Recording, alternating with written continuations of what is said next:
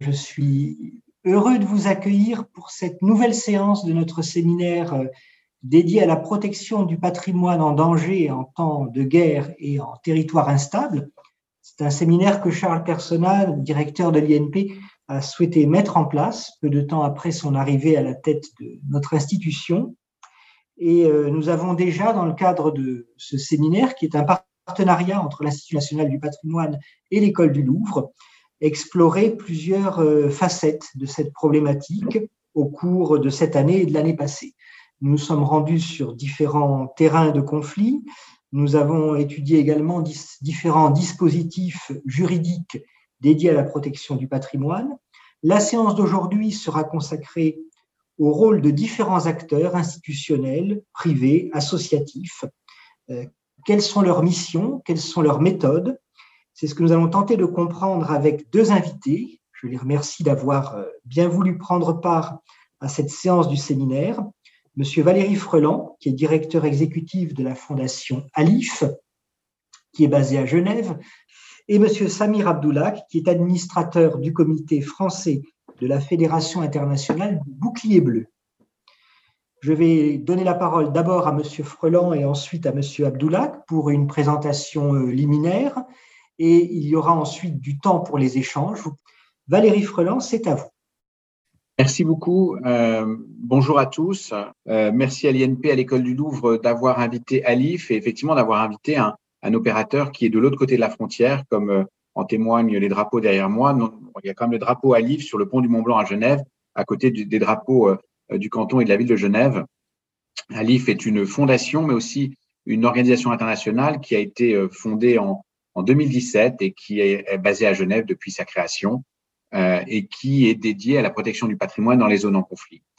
Alors, avant de vous parler de d'Alif et de son action, je voudrais peut-être euh, revenir sur la problématique du patrimoine dans les zones en conflit, parce que je trouve que euh, c'est un sujet qui était naturellement d'actualité euh, cette dernière décennie, euh, et ça a été l'une des raisons de la création d'Alif, mais c'est un sujet qui est encore aujourd'hui particulièrement d'actualité, et on le voit dans un certain nombre de, de conflits en cours, et, et ça nous permet peut-être de, de, revenir un peu sur euh, ces, les raisons pour lesquelles euh, le patrimoine est aujourd'hui euh, une cible, une arme de guerre, euh, alors même que nous, chez Alif, comme d'autres, et je crois que c'est aussi le, euh, la raison d'être du Blue Shield et du bouclier bleu, nous souhaitons en faire, si ce n'est une arme de paix, un vecteur de paix. Et je crois que c'est important de, de, voir cette double, cette double identité de, du patrimoine aujourd'hui dans les zones en conflit.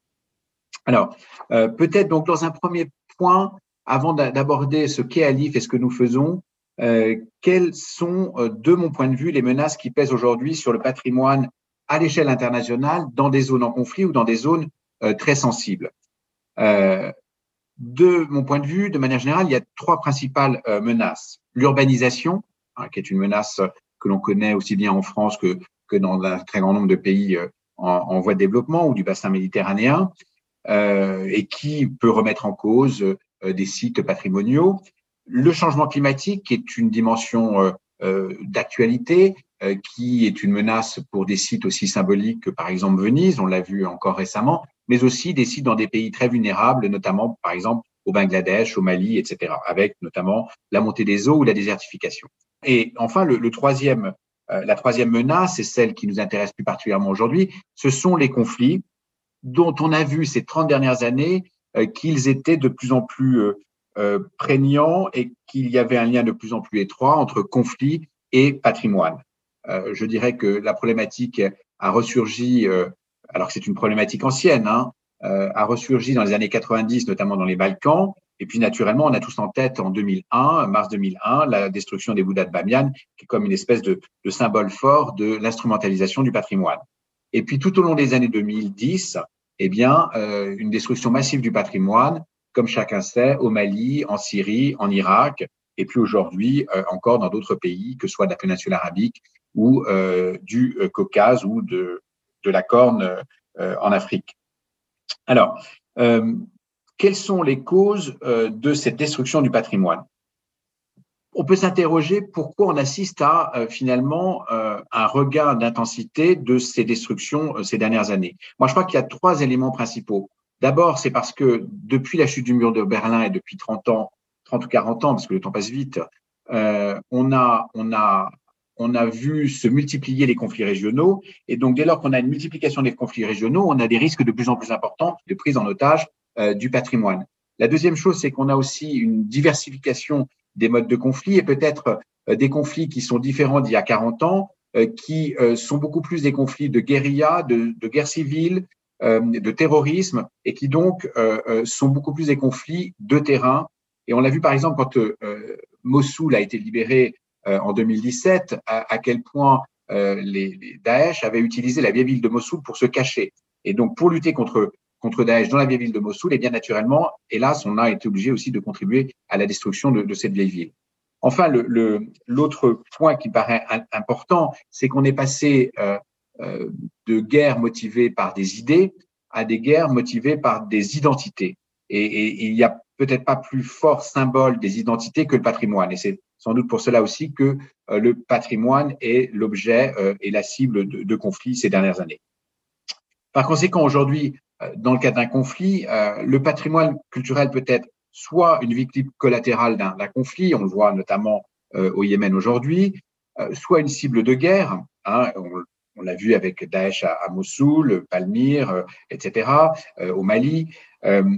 alors, soit parce que la destruction de ce patrimoine dans sa globalité, c'était l'approche de Daesh, est un, moyen de construire quelque part un ordre nouveau, qu'il soit politique ou, religieux, ce qui amenait d'ailleurs Daesh à, à, détruire y compris des mosquées soit aussi c'est parce que euh, aujourd'hui, on le voit dans des conflits plus récents, notamment au Caucase, euh, le patrimoine doit être euh, détruit parce que en vue de légitimer une occupation territoriale ou de définir de nouvelles frontières.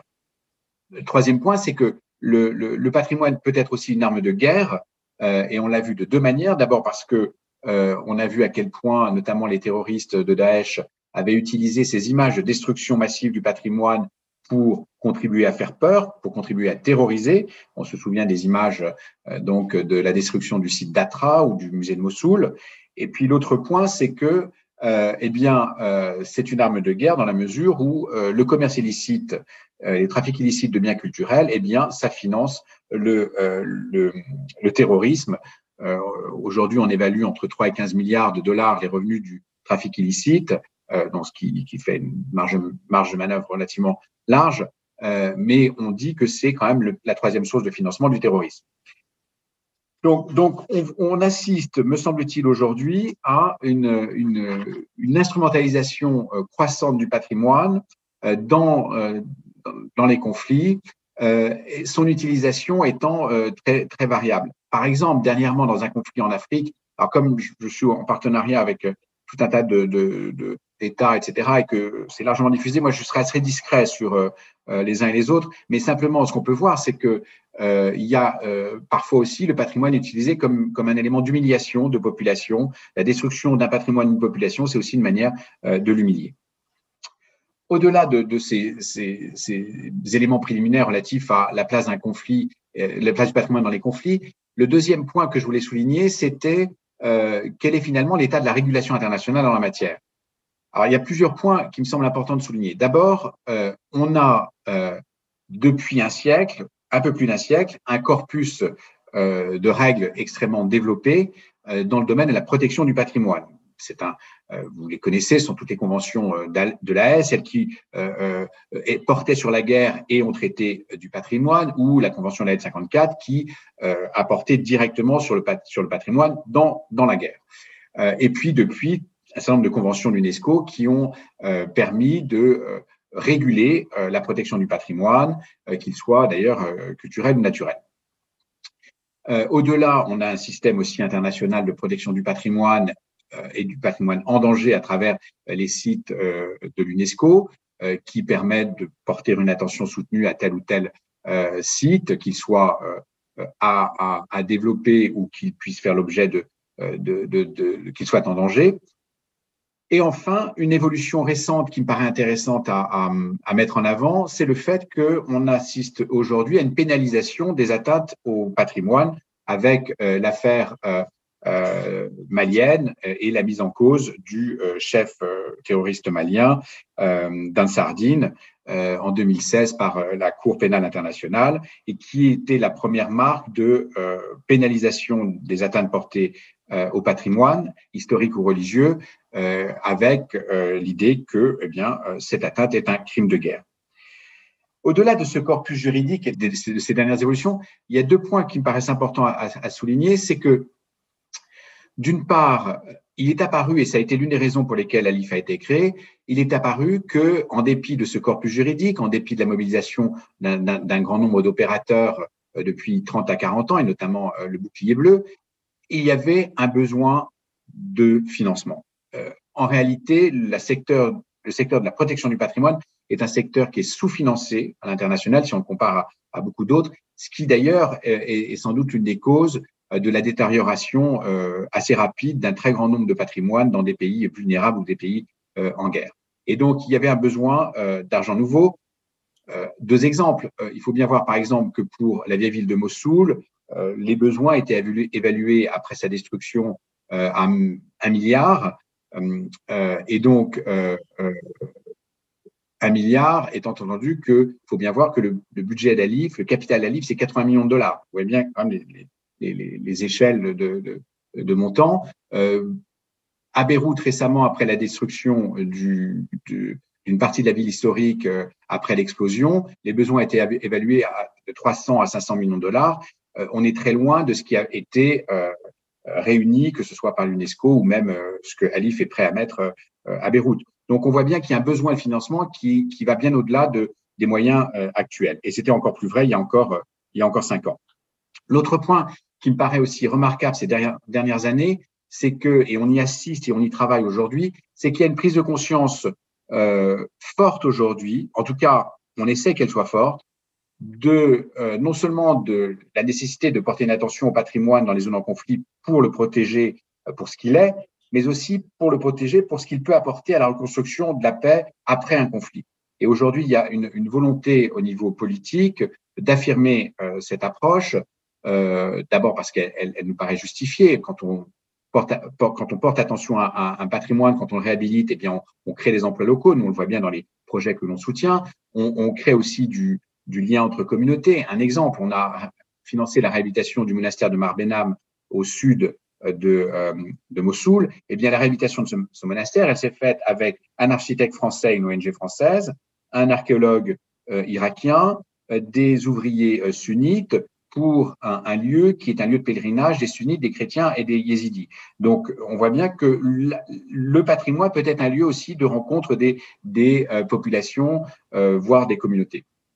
L'autre, l'autre point que je voulais signaler, c'est que le, la réhabilitation du patrimoine ancien, c'est aussi euh, bien souvent une manière de protéger, de contribuer à un développement durable, puisque bien souvent des méthodes traditionnelles, les méthodes anciennes, euh, sont euh, respectueuses de l'environnement. Donc, on voit bien que porter une attention euh, au patrimoine aujourd'hui, euh, abîmé par les conflits, ça peut être aussi un moyen de construire la paix, euh, récemment, le Conseil des ministres de l'Union européenne euh, a, notamment dans des conclusions de 2019 du Conseil, a souligné ce point. Euh, on y a travaillé. Euh, L'UNESCO en est consciente depuis longtemps, mais c'est vraiment un, objectif pour nous de faire comprendre qu'il faut euh, être attentif à la situation du patrimoine parce que ça peut être la clé d'un conflit. Quand on voit l'ampleur, par exemple, que prend le patrimoine dans un conflit aujourd'hui au Caucase, euh, on voit bien à quel point, s'il n'y a pas un règlement des questions autour de ce patrimoine, il n'y aura pas de règlement durable euh, du conflit. Alors, c'est dans ce contexte que Calif, après la destruction massive du patrimoine culturel au Mali, euh, en Irak, en Syrie, etc., a été lancé. vous vous souviendrez peut-être que Alif a été lancé à l'issue de deux choses. D'abord, un rapport de Jean-Luc Martinez, donc le président directeur du Louvre, sur euh, la protection du patrimoine dans les zones en conflit, en danger, euh, avec 50 propositions, dont deux principales. La première, c'était euh, l'objectif de créer des, des villes-refuges pour les biens culturels dans les zones en conflit. Et puis la deuxième, c'était de créer un nouvel instrument financier pour drainer de nouveaux financements de manière à compléter ce qui était d'ores et déjà fait par d'autres, notamment l'UNESCO. Et c'est ainsi que ces propositions ont fait leur chemin, que à la conférence d'Abu Dhabi organisée par les, par les Émirats arabes unis, la France et l'UNESCO en décembre 2016, a été lancée l'idée de créer ALIF, qui a été mise en place en mars 2017 à Genève. À Genève parce que c'est la capitale du droit humanitaire, et puis à Genève parce que ça permettait aussi peut-être de faire en sorte que euh, Alive, qui était une initiative franco-émirienne, ne soit pas uniquement une initiative franco-émirienne. Voilà. Euh, on a donc créé cette institution euh, à Genève. On l'a créée sous forme d'une fondation de droit privé suisse, d'accord? Ce qui lui donne une, agilité, mais aussi une très grande rigueur. et on a signé un accord avec la Suisse, qui est important parce que c'est un accord de siège qui donne à Alif le même statut que les Nations Unies à Genève. C'est-à-dire que pour la Suisse, ALIF, c'est une organisation internationale qui bénéficie des mêmes privilèges et immunités que euh, les Nations Unies. Donc, c'est un, c'est un, statut qui est le, le plus favorable euh, accordé à une institution euh, sur le territoire suisse. Alors, aujourd'hui, ALIF, qui a été donc construit sur le modèle du Fonds mondial contre le sida, qui avait été créé dans les années 2002, vous vous souvenez peut-être, et donc on a exactement le même statut, on a moins d'argent, hein, Josué, mais on a exactement le même statut. Euh, euh, eh bien, Alif aujourd'hui a pour mission de euh, protéger le patrimoine dans les zones en conflit ou post-conflit, que ce soit le patrimoine matériel ou immatériel, mobilier ou immobilier, naturellement. et ça, on le fait en amont d'un conflit. Un exemple, nous avons été interpellé il y a euh, un an et demi, deux ans par la directrice du musée des civilisations d'Abidjan, euh, qui est une femme absolument admirable et qui nous a dit euh, aidez-moi à renforcer la sécurité de mon musée parce que il y a dix ans il y a eu des, des, mouvements guerre civile après les élections présidentielles de 2011 et, ça a contribué au pillage de mon musée.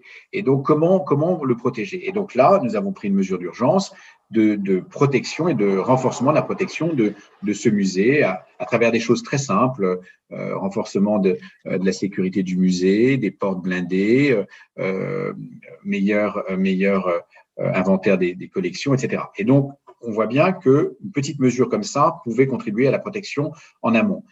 Deuxième type d'exemple, protection euh, pendant un conflit, euh, c'est ce qu'on fait notamment par exemple au Yémen, où on, intervient euh, pour la protection de sites patrimoniaux alors que le conflit perdure, ou alors encore protection après un conflit, c'est-à-dire la réhabilitation.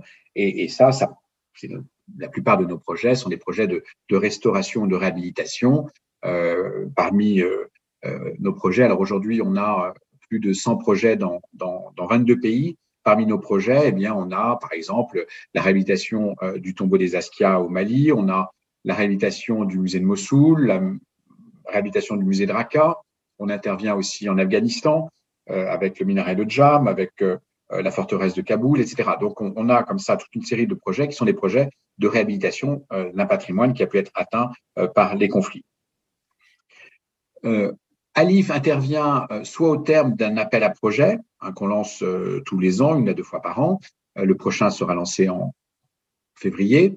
et puis les projets sont sélectionnés par à la fois une présélection par le, par, par le secrétariat, donc par mon équipe, qui a parmi elles des, des, experts du patrimoine, et puis par des experts internationaux qui peuvent être euh, sollicités pour avis, et enfin par un comité scientifique qui est présidé par Jean-Luc Martinez et qui est composé de, actuellement de six personnes, mais on, on va l'élargir très, rapidement dans les prochaines semaines, euh, qui sont représentatives, des personnes représentatives euh, du savoir en la matière, du savoir en matière de protection du patrimoine dans les zones en conflit.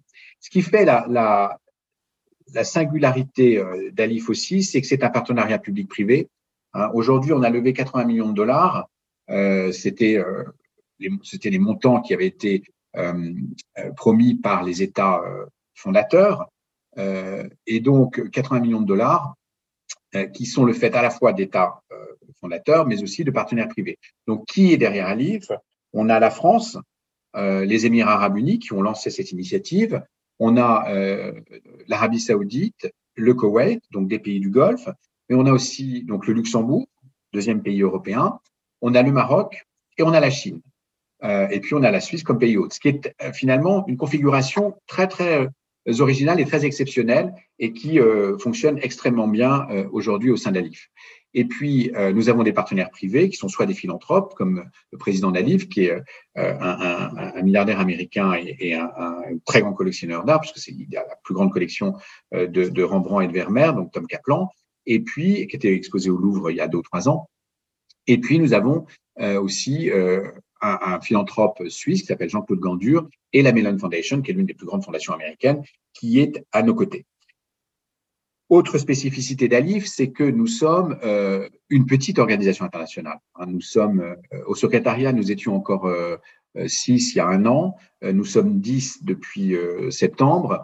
je ne connais pas beaucoup d'organisations internationales qui ont un secrétariat de dix personnes. Hein. et donc, cette, cette modestie du secrétariat fait aussi, de mon point de vue, sa, son agilité, puisque les décisions peuvent être prises très rapidement euh, et, donc, euh, je crois qu'on a pu montrer ces derniers temps à quel point on était une, institution euh, réactive. Par exemple, on a lancé deux plans d'action cette année. un premier plan d'action de 2 millions de dollars au soutien d'une centaine d'opérateurs du patrimoine dans 35 pays vulnérables pour les aider à lutter contre le Covid-19, c'est-à-dire que euh, là où on avait en France des musées euh, qui fermaient, eh bien, imaginez aussi que les musées, que les sites archéologiques en Irak, au Mali, etc., ont été confrontés euh, à la même problématique et naturellement dans un, par des conditions encore plus vulnérables. Et donc, avec 5, 10, 15 000 dollars, on a pu aider comme ça une centaine d'opérateurs dans 35 pays à surmonter la crise de, de la Covid-19. Deuxième exemple, euh, dès euh, les premiers jours d'août, après l'explosion à Beyrouth, on a lancé un plan d'action euh, à Beyrouth, première enveloppe de 5 millions de dollars, qui nous a permis très vite d'intervenir au soutien, soit à la stabilisation de maisons historiques, et on a contribué à, à la stabilisation de près d'une quarantaine de maisons historiques aujourd'hui, soit encore, d'ailleurs, y compris avec à travers un partenariat avec le bouclier bleu Liban, hein, soit avec, soit à travers le soutien aux musées, par exemple, euh, nous avons signé très rapidement euh, en septembre de cette année, l'année dernière, euh, un soutien au musée sur Soc, au musée national, à la bibliothèque de Beyrouth, etc. Et donc, là encore, on a montré que l'une des forces d'Alif, c'était d'être capable très vite de déployer des soutiens, à la fois parce que nous sommes une structure très, très flexible, mais aussi parce que nous avons, nous travaillons avec tous les opérateurs de qualité. C'est-à-dire que euh, nous sommes prêts à travailler avec euh, euh, toutes les ONG, toutes les institutions culturelles, patrimoniales, qui sont prêtes à se projeter dans les zones en conflit. Et très honnêtement, en réalité, il n'y en a pas tant que ça, parce que aller travailler dans les zones en conflit, ça n'attire pas encore euh, grand monde. Donc, euh, dernier point aussi qui caractérise notre action, c'est euh, le fait que nous, nous participons assez peu aux débats politiques, internationaux, etc. On peut participer à quelques quelques webinars, mais assez rarement en réalité, parce qu'on est vraiment, nous, axés euh, sur euh, l'examen et, la mise en œuvre de projets concrets. Euh, c'est, je pense, ce qui fait la, grande force d'Alif, c'est depuis le début d'avoir fait de, la mise en œuvre de projets concrets et de terrain, si possible avec des communautés, les communautés ou les populations locales. C'est vraiment euh, notre, notre souci premier. Et donc, euh, le président d'Alif, Tom Kaplan, résume euh, notre action ainsi. Action, action, action, action. C'est vraiment l'horizon d'Alif, c'est d'être le plus concret et, et le plus dans, dans l'action. Alors, quels sont les défis auxquels une, institution jeune comme la nôtre est, aujourd'hui confrontée, qui sont à la fois des défis propres au secteur et, propres à Alif? Bien, d'abord, le premier, c'est que euh, lorsqu'on aborde la question patrimoniale, contrairement à ce qu'on croit, et moi qui suis diplomate, euh, diplomate français, euh, je suis souvent parfois surpris de voir à quel point le patrimoine n'est pas perçu comme un enjeu politique. Le patrimoine est un enjeu politique avant même des questions culturelles.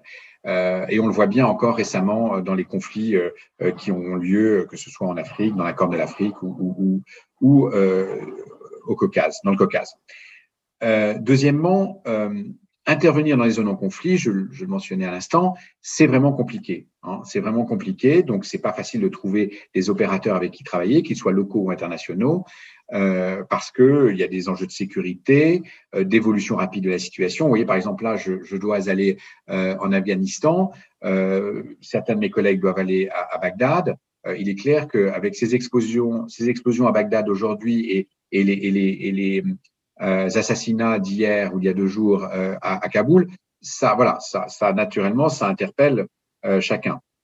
On doit aussi travailler avec des sociétés fragmentées. Réhabiliter la vieille ville de Mossoul, c'est un, c'est un défi énorme. Et on comprend pourquoi les uns et les autres euh, ont, des difficultés parce que on est face à une, à une, une, société très fragmentée. On peut être aussi face à des, des institutions très faibles, voire parfois corrompues.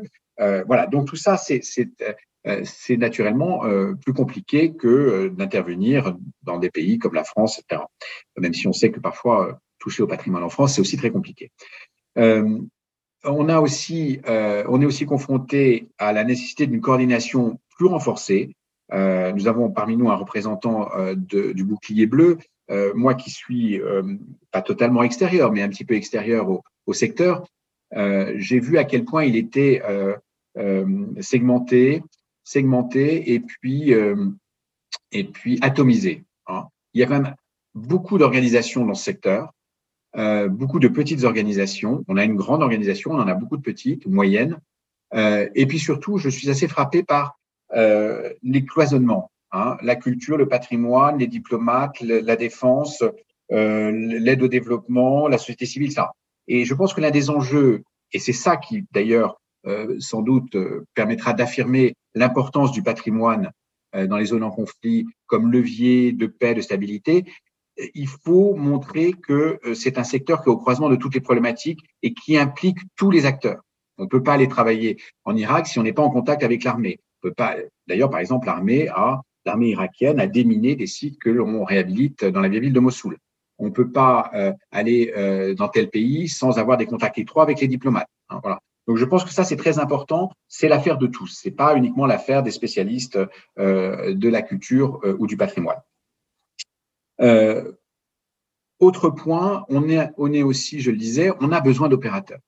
Euh, encore une fois, il n'y en a pas tant que ça euh, qui acceptent d'aller dans, dans, les zones en conflit, que ce soit des opérateurs internationaux ou locaux. Et donc ça c'est un enjeu majeur. On a besoin de contribuer à l'émergence d'opérateurs capables de se déployer rapidement. Enfin, dernier enjeu pour Alif, qui est un enjeu propre à Alif, mais qui est aussi un enjeu propre au secteur, c'est la nécessité de contribuer à la recapitalisation d'Alif. Je vous ai dit qu'on avait 80 millions de dollars euh, euh, de capital, on en a déjà dépensé 35 millions d'engagement, donc ça veut dire que d'ici deux ou trois ans, il va, falloir recapitaliser Alif.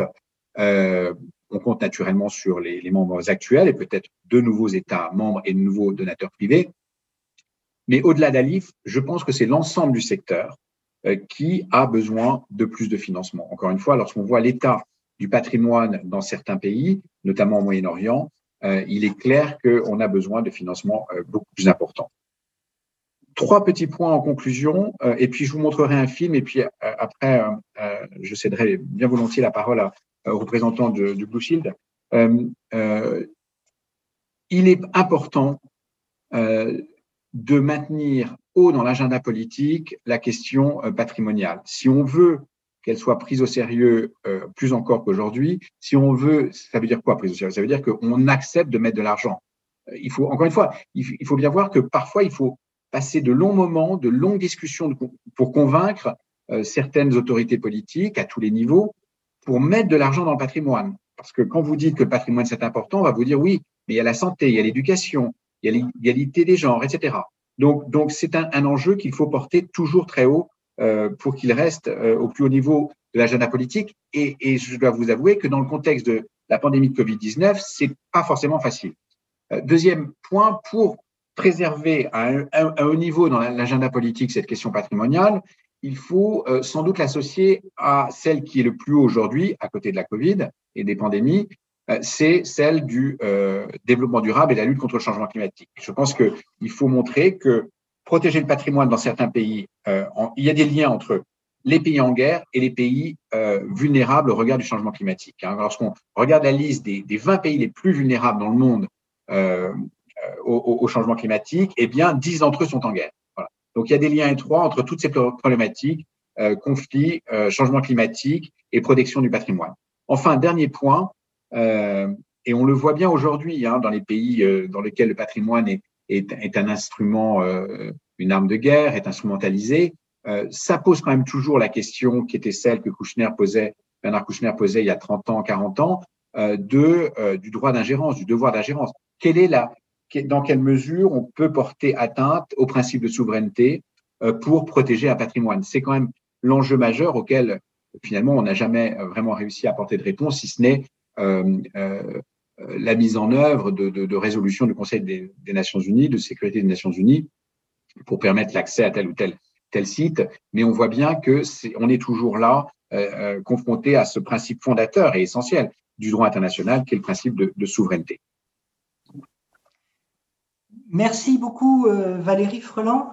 Euh, merci pour cette présentation à la fois très complète d'Alif et puis, je crois aussi, cette, cette contextualisation et cette vision large et inspirée des problématiques euh, de protection du patrimoine en zone sensible. Elle, aurait presque pu servir d'introduction en fait à l'ensemble du, séminaire. Euh, je vois qu'une question vous a été posée et je la relais directement.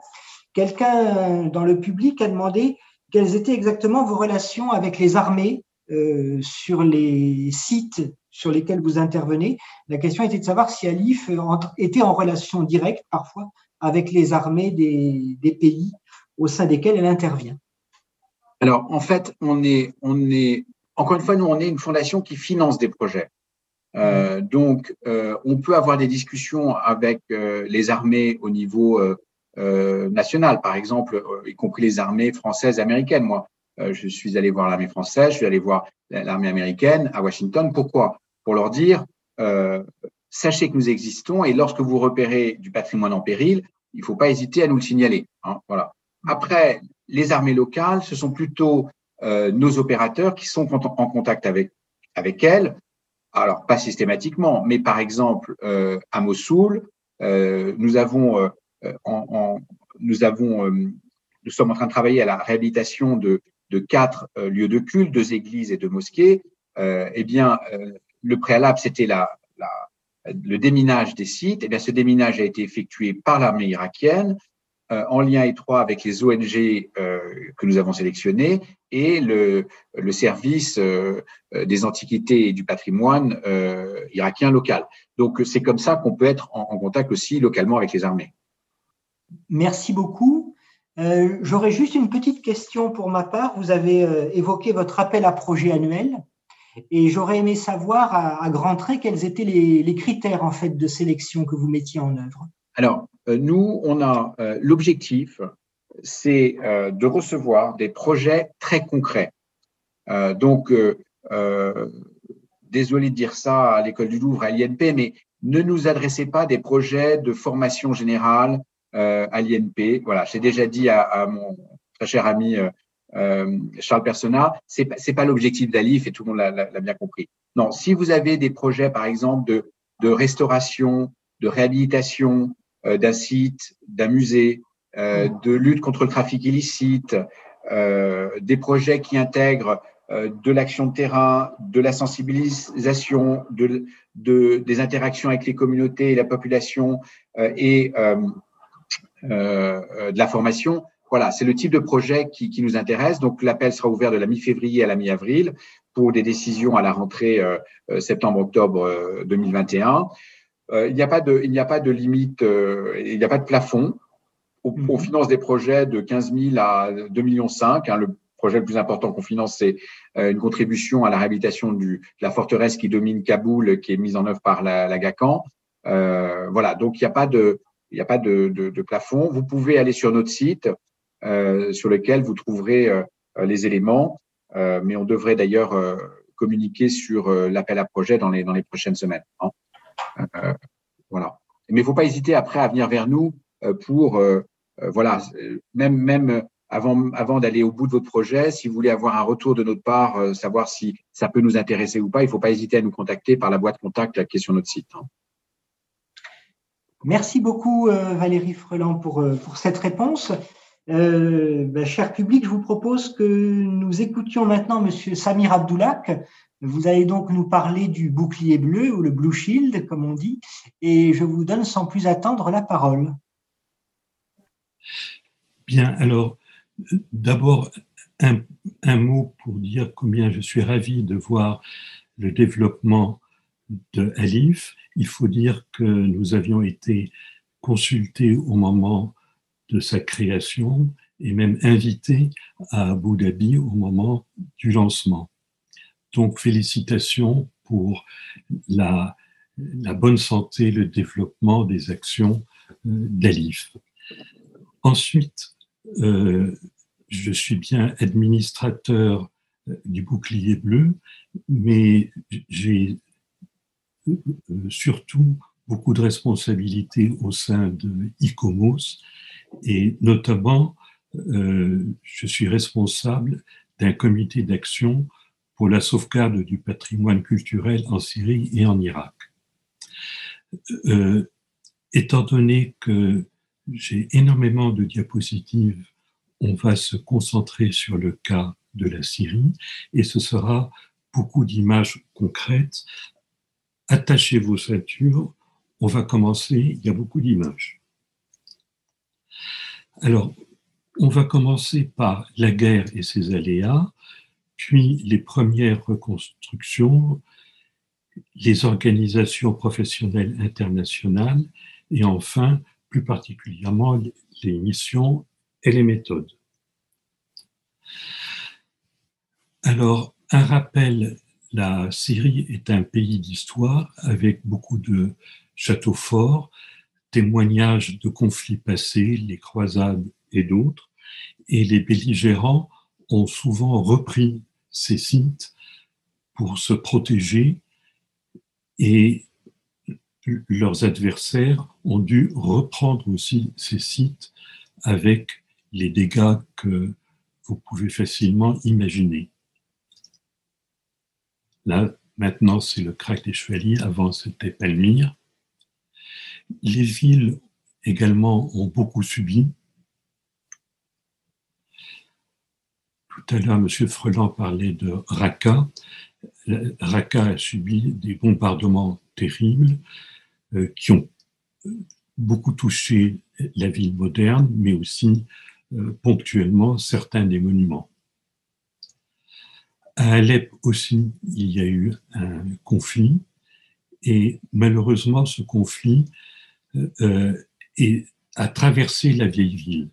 Et cette image est très symbolique. On voit deux drapeaux différents euh, qui correspondent euh, aux, oriflammes des, adversaires, avec ce que ça peut signifier pour la ville ancienne, c'est-à-dire des coups de mortier qui partent des maisons traditionnelles vers une autre maison traditionnelle les souks ont euh, subi différentes avanies, incendies, pillages, bombardements. Il y a eu des formes particulières de guerre, euh, inconnues jusque-là, tout au au temps moderne. C'est des souterrains chargés d'explosifs et qui étaient, euh, comment dire, filmés avec plaisir par certaines parties, comme ce que vous voyez là. C'était des groupes liés à Al-Qaïda et vous avez l'image avant et après. Inutile de dire que c'est très difficile de reconstruire des bâtiments ainsi détruits parce que même les fondations sont projetées en l'air. Même lorsque une ville est reprise, elle peut être chargée de mines et il faut un long temps de déminage avant que la population ne peut revenir. Il y a d'autres aspects aussi dans les villes, c'est le pillage. Voilà par exemple une salle traditionnelle à Alep et ce qu'elle est devenue? C'est-à-dire que les boiseries sont démontées et exportées, on ne sait où. Autre aspect, c'est la fréquence des incendies. C'est-à-dire que euh, les combustibles manquent. Donc, des combustibles de remplacement doivent être trouvés et les gens ne les maîtrisent pas tellement. Et il y a des incendies plus fréquents, bien plus fréquents que d'habitude, qui se déclenchent. C'est l'un des à l'un des effets de la guerre. Ce n'est pas une cause, un résultat direct, mais c'est une conséquence de la guerre. Alors, à côté de ça, il y a le vandalisme. On a parlé de Daesh. Daesh a des vues très particulières sur la religion. Par exemple, il ne faut pas de tombe. Donc, à Palmyre, ce sont les cimetières musulmans qui ont été la première proie de Daesh.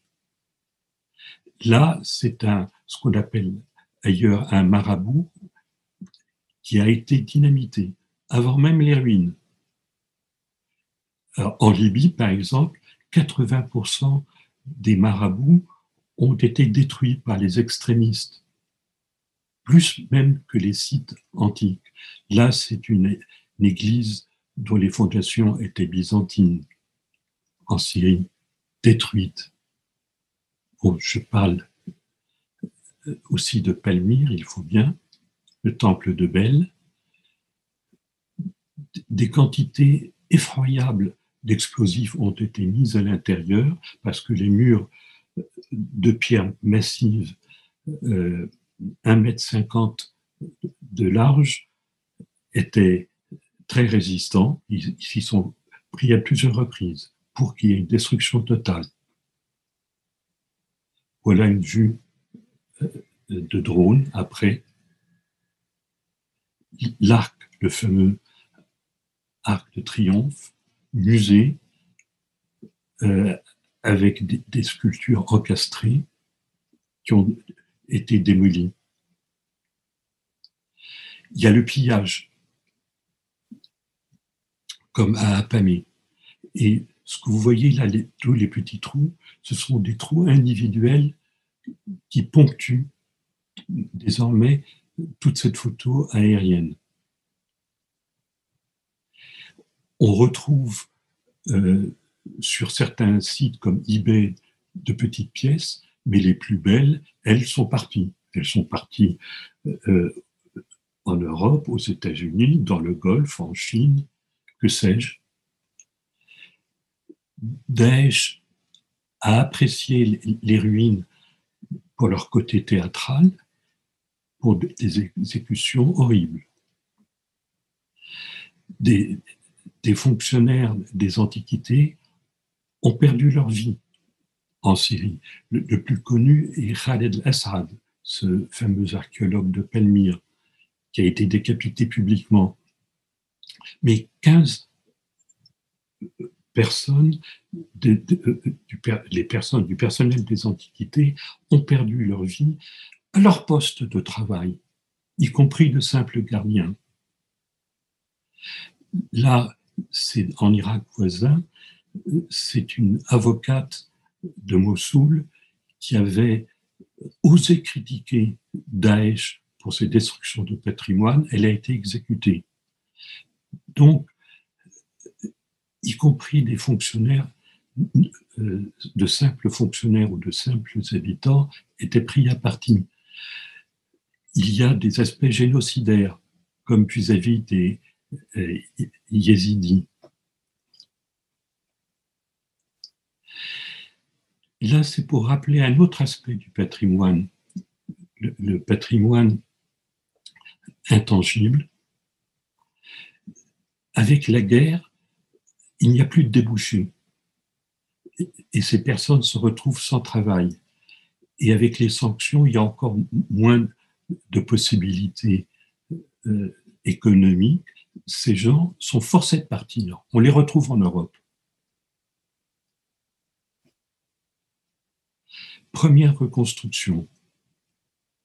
Bon, là, il s'agit d'un lion qui est le symbole d'une déesse de Palmyre, qui, qui, avait été détruit par explosif. Il a été retransporté à Damas et restauré par un spécialiste polonais qu'il avait lui-même euh, restauré auparavant il y a euh, une quinzaine d'années.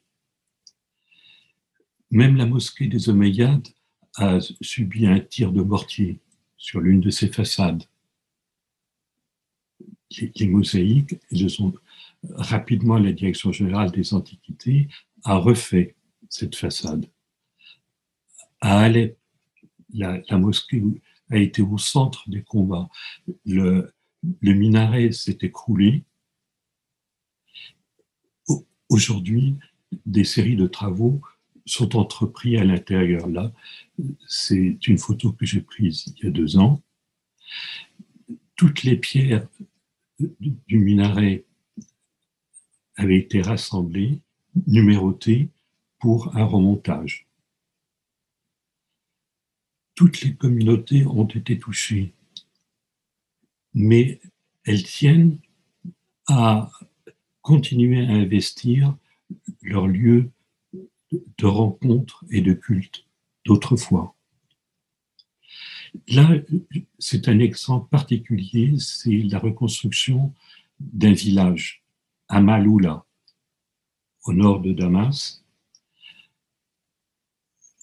Là, c'est la coupole d'une église qui a été restaurée, vue de l'intérieur.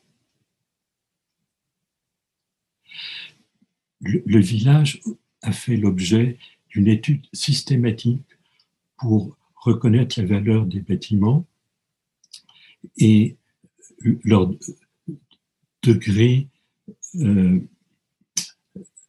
d'endommagement. et ces maisons, petit à petit, sont restaurées en respectant le caractère traditionnel de ces bâtiments, en reprenant les matériaux traditionnels, le bois pour les toitures, la pierre à l'intérieur, et ceci se fait en liaison avec l'université, avec la direction des antiquités et avec des subventions. Voilà l'une des rues. Les organisations chrétiennes aussi sont très actives sur place. Une autre ville, là, c'est Homs. Les soupes de Homs, après la guerre. Là, c'est l'acteur principal, ça a été le programme des Nations Unies pour le développement, qui ont été sur place et qui ont constaté les dégâts et qui ont, après avoir constaté les dégâts, organisé des réunions et essayer de faire émerger un consensus parmi les, habitants. Qu'est-ce qui était le plus nécessaire rapidement? Et il s'est avéré que c'était la reconstitution des soupes. Pourquoi? C'est parce que les gens ont besoin d'approvisionnement, ils ont besoin de, toutes sortes euh, d'effets et les, les soupes sont très importants dans leur vie, sans compter l'aspect culturel des, souks. Euh, le programme des Nations Unies avait peu de moyens, mais ils ont essayé d'utiliser un effet euh, boule de billard, si, je puis dire. Ils ont donc euh, restauré individuellement les boutiques de manière à permettre aux commerçants de revenir sans frais et les, commerçants revenant sans frais pouvaient investir dans l'achat de euh, nouvelles marchandises et satisfaire la population. Et ça, c'est quelque chose que j'avais visité. Donc, au moins la, moitié des boutiques étaient déjà rouvertes. Une autre partie du souk était plus ancienne, restauration. Et à côté de ça, le programme des Nations Unies aide à la formation d'ouvriers du bâtiment, ce qui fait que c'est tout un ensemble, c'est une stratégie d'ensemble. Là maintenant, c'est Taleb, la citadelle à droite, les souks à gauche, 12 kilomètres de, de souk, et le programme Agakan s'est intéressé à l'un de ces souks, souk el-Saqatiya. Donc, enquête, mise en rapport avec les propriétaires, avec les occupants de ces boutiques, euh, relevé très précis de tous les problèmes. Là, c'est un simple schéma. Travaux, reconstitution euh, d'anciennes coupoles, des voûtes, éclairage et infrastructure, traitement finalement digne d'un monument historique, quoique ces souks sont aussi des monuments historiques. Réouverture du souk, balade dans le souk maintenant, les premières clientes, et la municipalité reprend le même système, cette fois-ci à son compte, dans d'autres souks. Et euh, il y a un plan, une sorte de vision d'avenir pour aller. Le problème, c'est qu'il manque d'argent. Économiquement, l'État, la ville ont peu de moyens d'action, et notamment en direction de l'habitat. Ce qui fait que, au niveau de l'habitat, il y a certes des travaux qui se font par des particuliers, mais mal guidés et pas très heureux. Alors, les organisations professionnelles internationales, c'est le bouclier bleu. Bon, je vais commencer par le bouclier bleu.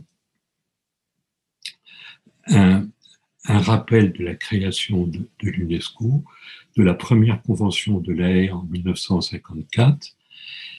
Le bouclier bleu euh, vient d'une action conjointe de l'ICOMOS, de l'ICOM, mais aussi de l'ICA, de l'IFLA, c'est-à-dire qu'il y a à la fois les monuments, les musées, les archives et les bibliothèques. Et ils sont parmi les partenaires de la mise en œuvre de la Convention de la avec 27 comités nationaux et toute une gamme d'actions entre la formation, l'information, les interventions et les échanges. Alors, rappel des valeurs neutralité, euh, impartialité, entre autres, mais aussi professionnalisme, indépendance, euh, respect de l'identité culturelle. Et ICOMOS international euh, ressemble pas mal à, ceci dans, dans, ses principes.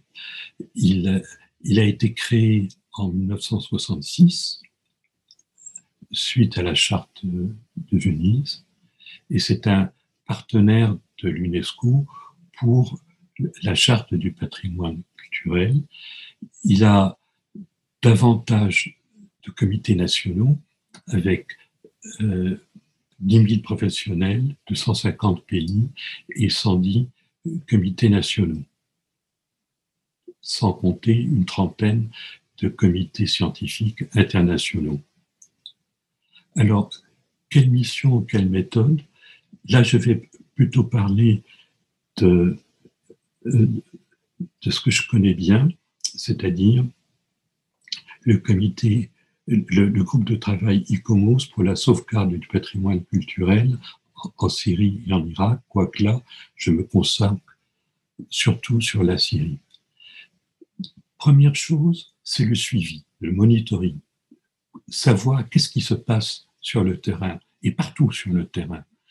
Heureusement, euh, ce, conflit a été documenté, assez bien documenté, euh, pourvu qu'on fasse l'effort et qu'on tienne des archives à jour, on a une idée d'ensemble.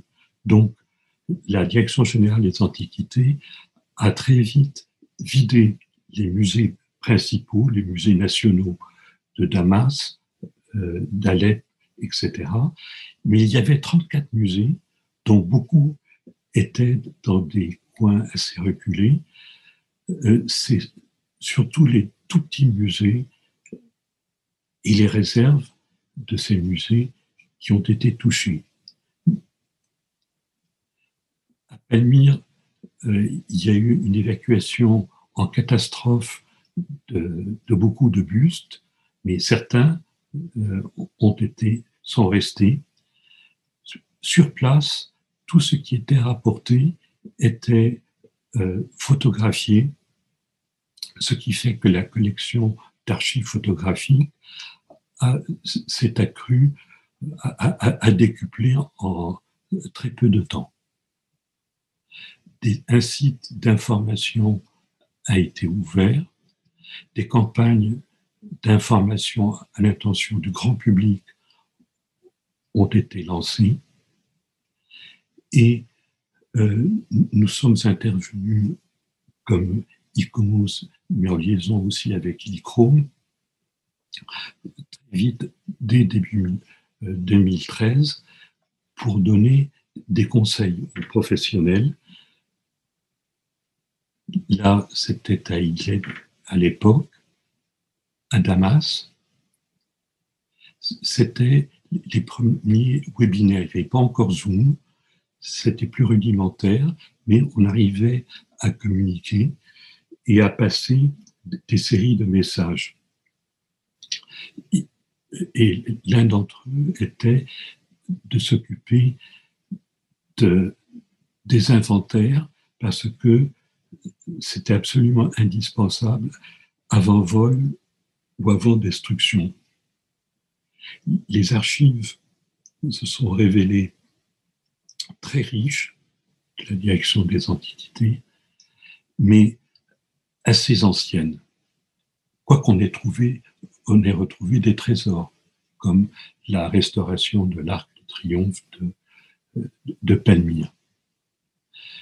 Du coup, euh, certains projets ont été lancés, comme Amal, c'est-à-dire euh, effectuer des relevés sur smartphone, et le projet Anka, qui était un projet d'inventaire 3D qui, nous a alliés l'ICOMOS, SciArc, une organisation américaine non-profit, l'Université de Yale, avec l'UNESCO la Direction générale des antiquités et le financement de Arcadia, un fonds britannique, pour former, fournir de l'équipement, suivre, sauvegarder les données et ouvrir un site Internet. Malheureusement, la formation n'a pu se faire qu'à Beyrouth, mais euh, elle s'est faite en liaison avec l'UNESCO, formation sur ordinateur, euh, également utilisation de drones, et après euh, une année de formation, des diplômes remis aux participants. Les participants sont rentrés à Damas et se sont mis à relever toute une série de monuments et à travailler en 3D ce qu'il relevait. Bon, je vous donne simplement quelques extraits, quelques exemples. Et ces éléments sont maintenant sur Internet et ils sont sauvegardés. Par ailleurs, nous avons eu en permanence des contacts avec l'UNESCO, des réunions de travail en petit comité, invités à des réunions plus importantes à Paris ou à Beyrouth. Et actuellement, nous travaillons avec l'UNESCO à retirer euh, certains sites comme Damas de la liste du patrimoine en danger. Des séries de visites sur place se sont poursuivies avec les, les équipes des antiquités dans les universités avec des professeurs, les étudiants. Là, c'est les travaux d'étudiants qui étaient affichés. Nous avons, à l'inverse, invité des responsables qui ont participé à des réflexions communes qui ont été publiées. Construction après traumatisme. Et jusqu'à maintenant, euh, les professionnels sont invités à participer à nos rencontres. La société civile syrienne est, très motivée par le patrimoine et ne manque pas de tenir des réunions, d'organiser des visites des villes anciennes pour constater de visu les, dégâts et réfléchir à la manière d'y répondre. La jeunesse est très volontaire pour travailler sur le patrimoine et euh, l'ICOMOS a reçu 150 demandes d'adhésion individuelle de la part de professionnels syriens et actuellement un comité national syrien de l'ICOMOS est en train de se constituer. Euh, ceci correspond à, à notre conclusion, à notre diagnostic, c'est que quand un, pays est difficile d'accès, il y a quand même des professionnels sur place, et en l'occurrence en, en Syrie, il y en a beaucoup. Donc, l'important est d'arriver à garder le contact avec eux, de les mobiliser, d'échanger avec eux. Et c'est ainsi que la cause du patrimoine elle-même peut être euh, défendue et euh, promue. Voilà, merci pour votre attention. Merci beaucoup, euh, Monsieur Abdoulak, pour cette intervention très riche. On voit que vous intervenez euh, à la fois sur le terrain, également euh, vous faites beaucoup d'informations et de, et de des professionnels. Euh, je vois une question dans l'espace de discussion. Peut-être que vous pourrez y répondre chacun à votre tour. Je vous la lis. bonjour. J'ai travaillé sur le patrimoine habité en France et parfois dans les pays d'Europe centrale et au Maghreb. Les actions conduites à cette époque, diagnostic, expertise, voire expérimentation, ont été souvent conduites avec l'appui des collectivités territoriales. Vos actions portent-elles parfois sur des quartiers habités et sont-elles appuyées par des collectivités territoriales? Monsieur Abdoulak. Alors, je peux répondre pour la Syrie, oui, certainement, euh, toutes les municipalités concernées participent. Euh, certaines d'entre elles sont peut-être plus motivées que d'autres, mais normalement, c'est leur rôle de participer et euh, certaines mènent des séries d'initiatives de leur côté. J'ai parlé d'Alep et de, la restauration de Souk. Actuellement, la municipalité de Damas travaille aussi beaucoup en liaison avec la Direction générale des antiquités à la sortie de Damas de la liste du patrimoine en danger. Ça n'est pas, ce retrait n'est pas si simple que ça.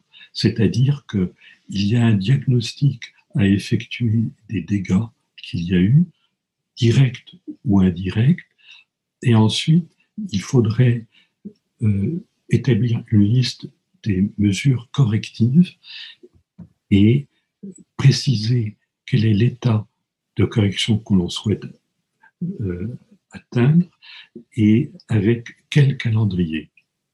Donc ça, c'est un travail qui est en cours. Merci. Monsieur Froland, oui. Oui, oui, nous aussi, on, peut financer la réhabilitation de, quartiers. Euh, on a par exemple euh, d'ores et déjà un projet avec euh, Turquoise Mountain dans un quartier de, de Kaboul qui réunit un très vieil hôtel, un hammam, deux ou trois maisons historiques, etc.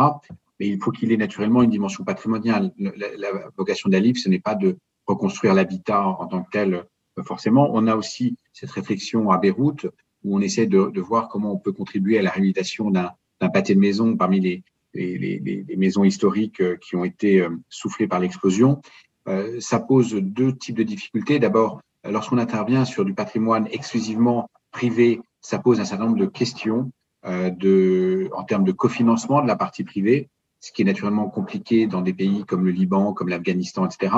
Euh, et la deuxième question, c'est que euh, on est rarement à ce stade en partenariat avec les collectivités locales, en tout cas comme cofinanceurs, parce qu'elles-mêmes euh, n'ont pas forcément les moyens euh, financiers. Donc euh, la question n'est pas la même qu'en France ou dans les pays européens, naturellement.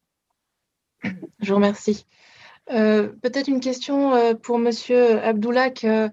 Tout à l'heure, euh, Monsieur Froland nous disait qu'ils avaient une capacité d'intervention rapide. Est-ce que c'est le cas aussi pour le bouclier bleu? Est-ce que vous avez euh, les moyens d'intervenir très rapidement euh, à la fin du conflit? Je dois dire que le bouclier bleu n'a pas été impliqué dans cette zone géographique, ni pour l'aspect guerre. Euh, Bouclier Bleu a peut-être eu un certain moment, il y a quelques années, euh, a été invité à faire une conférence à Beyrouth, si je me souviens bien, mais tout en suivant les événements, c'est-à-dire qu'à plusieurs reprises, euh, j'ai fait le point de la situation.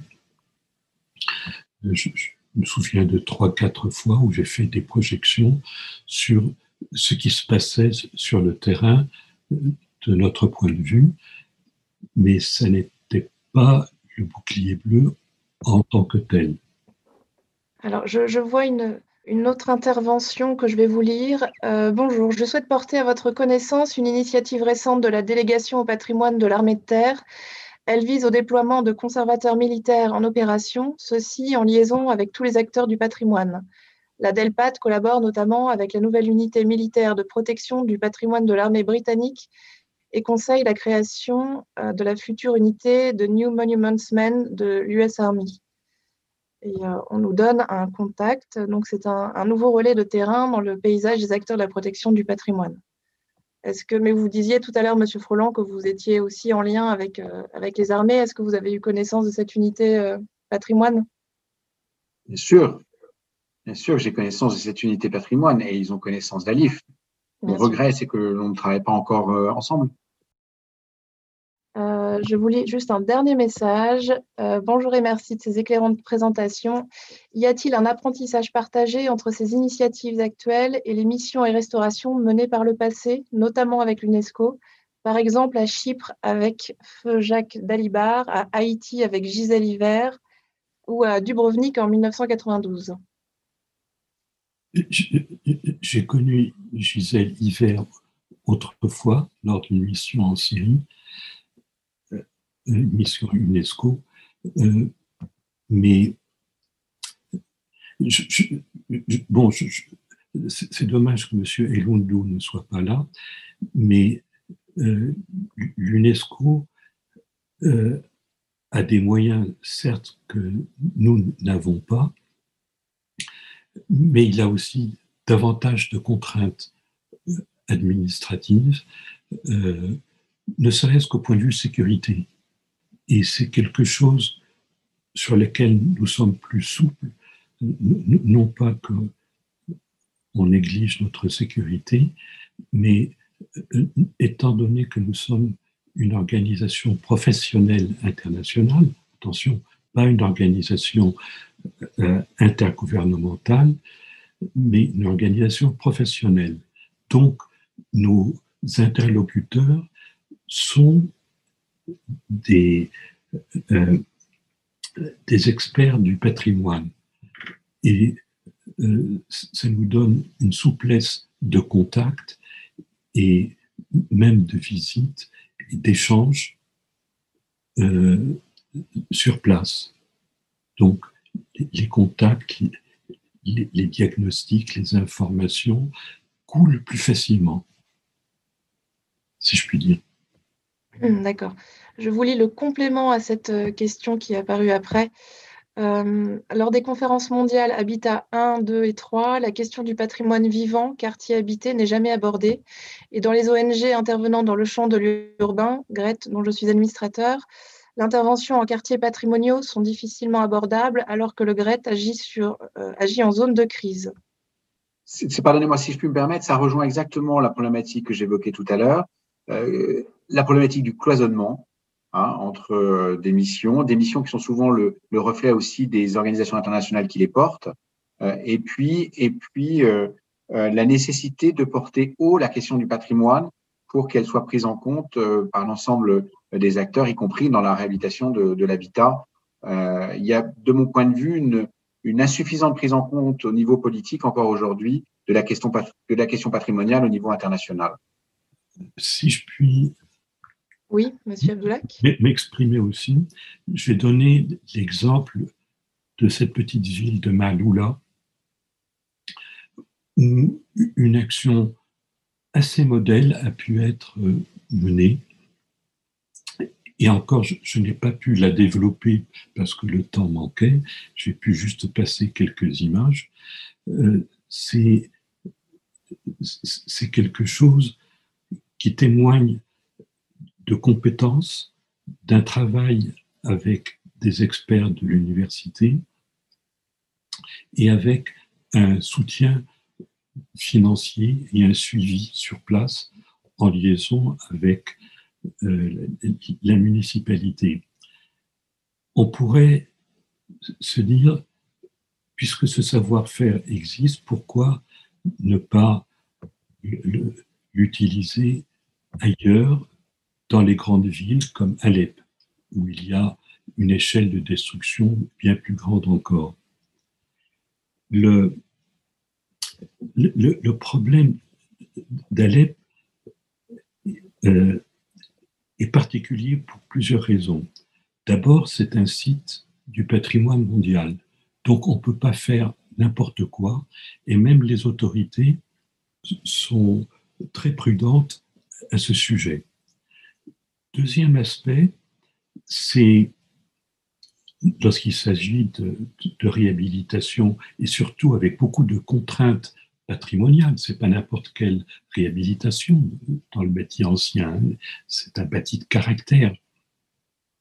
Ça nécessite donc pour les personnes privées, je ne parle pas des monuments publics, je, parle des habitations privées, il y a des moyens supplémentaires qui sont nécessaires. Et dans la situation actuelle, les autorités n'ont pas ces moyens. Et même les, de l'extérieur, euh, seules quelques fondations comme la fondation Agacan, comme le programme des Nations Unies pour le développement, prennent quelques bouts en espérant que ça puisse servir de, projet pilote, mais à grande échelle, il y a un manque de moyens. Euh, je vous remercie.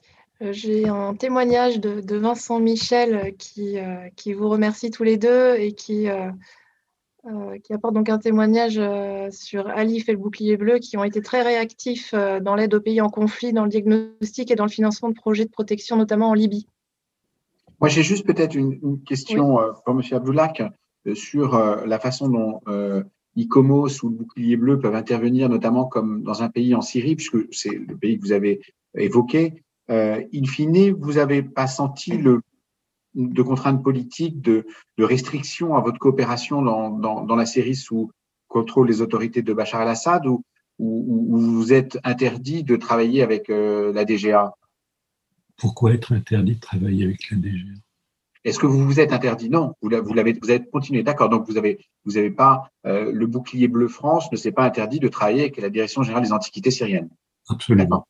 D'accord. Ah, ah, absolument pas. Pour nous, ce sont des collègues, ce sont des professionnels du patrimoine. Ils ont une légitimité locale à intervenir, ils ont des pouvoirs d'intervention et ils font du bon travail. Non, mais quand je dis travailler, c'est c'est euh, intervenir sur place avec eux. C'est pas rester en contact, c'est euh, soutenir des projets, financer des projets de la DGA, etc. Malheureusement, nous n'avons pas de financement propre. D'accord. Bien. Éventuellement, euh, nous pouvons monter des projets avec un financement extérieur, et ça a été le cas pour la 3D, et je pense que on a fait un bon travail là. D'accord. Mais euh, nous n'avons pas d'a priori de, de, ce point de vue-là. Merci. Eh bien, écoutez, je vous remercie beaucoup pour cette euh, séance euh, très intéressante à nouveau. Euh, je donne rendez-vous au public et aux élèves pour la prochaine qui aura lieu le 18 février et qui portera sur la formation des, professionnels, en particulier dans la lutte contre le trafic illicite des biens culturels. Je vous remercie beaucoup et je vous dis à bientôt.